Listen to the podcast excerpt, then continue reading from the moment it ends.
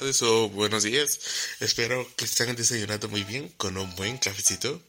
Eh, estamos representando un tema muy importante que está involucrando mucho en estos años y más vulnerables países tercermundistas, la violación.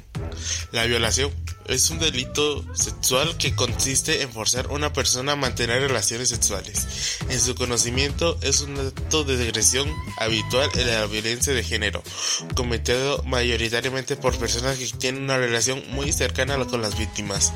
Estadísticamente europeas se dan cuenta que el 99% de las personas condenadas por violación son varones y el 90% de las víctimas son mujeres, mientras que estadísticas estadounidenses muestran que el 76% de las víctimas mujeres fueron violadas por un esposo, novios o parejas, y que la mayoría de las violaciones son realizadas sin recurrir a la fuerza física ni a la amenaza con armas.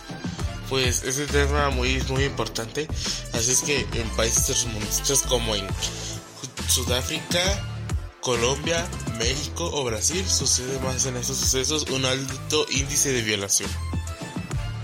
En todos los países modernos es considerada un grave delito contra la libertad sexual, con diferentes tipificaciones según el país. Las legislaciones más amplias consideran que existe violación cuando se realiza cualquier tipo de penetración sin consentimiento, ya sea que la misma sea realizada con el pene, cualquier parte del cuerpo humano o un objeto tanto en el cuerpo de la víctima como del agresor, y ya sea que la penetración se realice por la vagina, el ano o la boca. Las legislaciones más restrictivas consideran que existe violación solo cuando la penetración se realiza con el pene, en la vagina o el ano, fuera del matrimonio.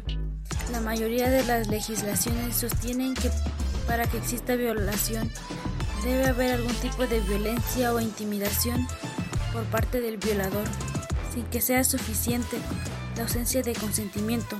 Una tendencia más reciente considera que hay violación cuando la penetración se produce sin consentimiento, aún no exista violencia o intimidación.